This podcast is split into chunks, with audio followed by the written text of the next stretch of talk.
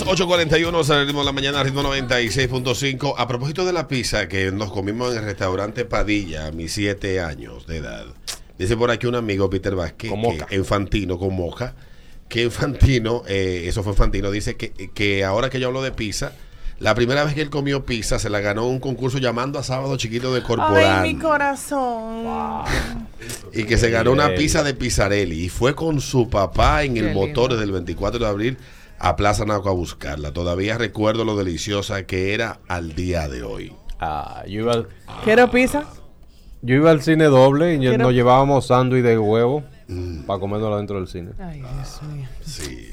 Ah, porque decía allá en el, ¿cómo se llama? El, el- el vaina ¿Dónde en Cristo que- Rey. Que, tú- el cine que tú ibas era sin techo, Peter Vázquez. Ah, bueno, Por- no, porque sí, el popular de la ahí, boca sí. no tenía, no tenía techo. No, no tiene techo. No tiene, no tiene. Y, y era, era un ¿Qué cine daban tan, era un cine tan cutre que tú, tú pagabas por ver la película y daban anuncios. Pero, Quedaban digo, un especial de frito con salami. Yo me enteré una Pero en el cine. Ay, yo me enteré en el Ustedes- año uno, mi. y así ustedes dicen que este país no ha avanzado. Ustedes no han avanzado. Ay, yo estoy mala. Bueno, tú sabes que... Ay, no, no puedo. Que ah, hablábamos ahorita, Peter Vázquez, de eh, que dice Jordan Peterson en su libro 12, 12 reglas para triunfar, eh, para una vida... ¿Cómo diablos se llama este libro? Coño. 12 reglas para... 12 reglas para, para vivir, un antídoto para el caos. En la número 4 dice Jordan Peterson, no, tal vez no es el mejor libro, es un libro excelente, yo lo, lo estoy leyendo chin a chin porque es enorme. Entonces, no, esos libros grandes me, que me generan a mí como Te estrés. turban, te turban. Me turban y yo lo voy leyendo chin a chin. Déjame, déjame leer un par de páginas. A veces, a veces es bueno leer el principio y el final. Y ya tú sabes. Y, y lo del medio. No, te va, te va a la Tú conclusión. sabes que yo leí la Odisea, la versión para niños, porque la versión de adulto Mire, era. compadre. Y leí, no a ver quién leyera esa. Un vaina. año. Un año leyendo la Odisea. Alguien me enseñó ese Uy, ¿quién truco. podía? ¿Y para qué me sirve a mí la maldita Odisea?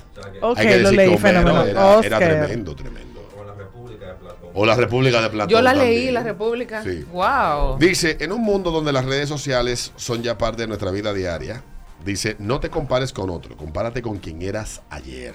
Es la regla número 4 de Jordan Peterson. Dice, en un mundo donde las redes sociales son ya parte de nuestra vida diaria, donde ver fotos y enterarte de la vida de los demás es un hábito, puede ser que si no las usas de forma consciente estés mucho más preocupado por lo que hacen los demás que por tu propia vida.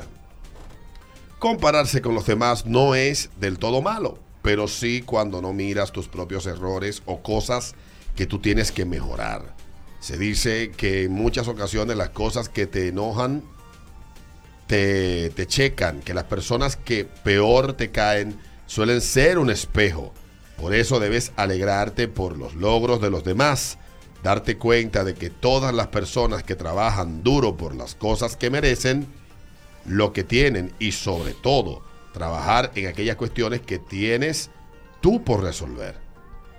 Peterson también dice, hace hincapié en que básicamente no te puedes comparar con las demás personas porque simplemente cada quien tiene una vida totalmente diferente.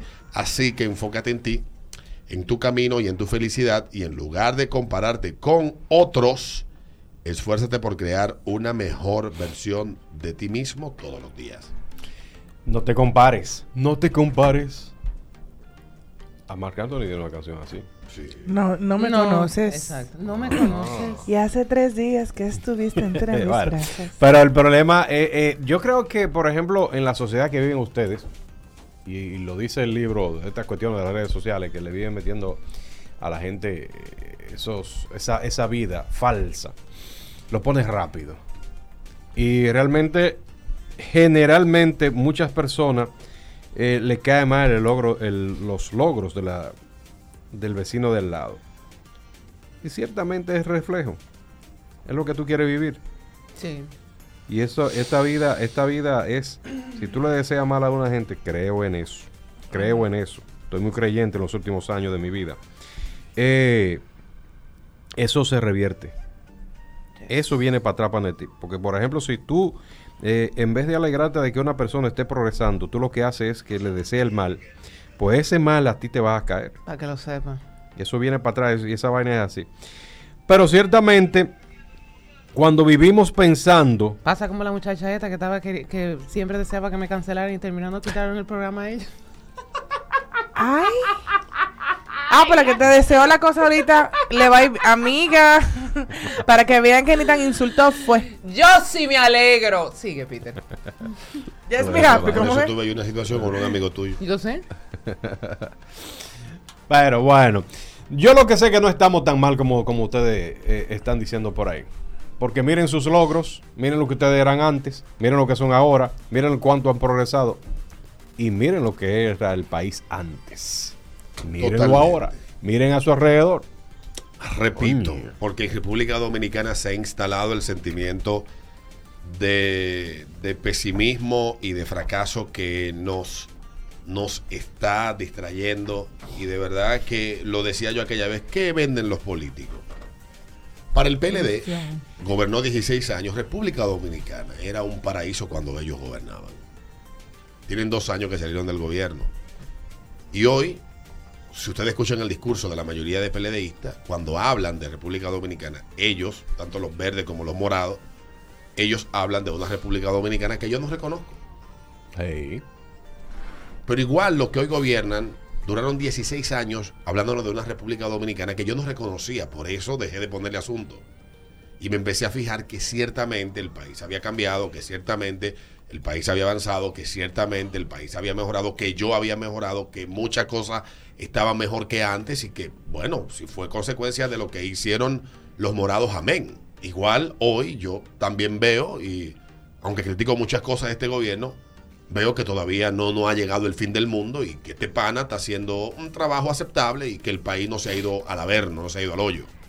Entonces, yo que quiero, yo vivir tranquilo, yo lo que quiero es tener trabajo, quiero que en mi casa haya comida, tener la oportunidad de viajar, de disfrutar, de vivir, de que haya seguridad, todas las cosas, y hay muchas cosas que mejorar. Pero yo no puedo sentarme en mi casa y decir que estamos mal, que nos está llevando el diablo porque no es verdad. Y no era verdad antes y no es verdad ahora. Le está yendo mal a algunas personas. Y esa situación por la que le va mal a esa persona es algo que tiene que ver tal vez con la realidad de esa persona. Por ejemplo, el que estaba antes en el puesto X, que cobraba X cantidad y que hoy está sin trabajo. Su realidad es que en este gobierno le está muy mal. Pero el que está nombrado en el puesto de ese, cobrando lo mismo, un poco más, Exacto. su realidad es que ese tigre está bien. Pero en overall, cuando vemos a todos, a los que están mal y a los que están bien, la media, ¿qué dice? Estamos mal. No, pero el que está mal, pregúntale qué está haciendo para estar mejor. Ni siquiera para estar bien. Independientemente de que no esté haciendo nada más que quejarse, pero la pregunta que yo hago es, ¿realmente en overall estamos mal? Bueno, cuando estemos mal en overall, Claro. que todo, que te- tú salgas y te digas, coño, qué mal estoy, todo está mal. Y créanme que el que quien está hablando ha vivido y ha hecho fila para ir al baño. O sea, yo salí de la mierda a la limpieza hace 32 años. Entonces, yo sé lo que es estar mal. Acostarse sin cenar, levantarse y no tener desayuno, tener que caminar cuadras y cuadras para buscar agua. Yo sé lo que es eso. Yo no viví en una burbuja.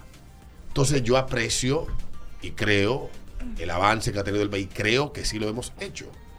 Coño, porque si yo niego eso, estoy negando mi propia realidad. Y si yo y mi familia tuvimos la oportunidad de cambiar de situación, como lo han hecho muchísimas otras personas, es porque entonces aquí hay oportunidad de echar para adelante.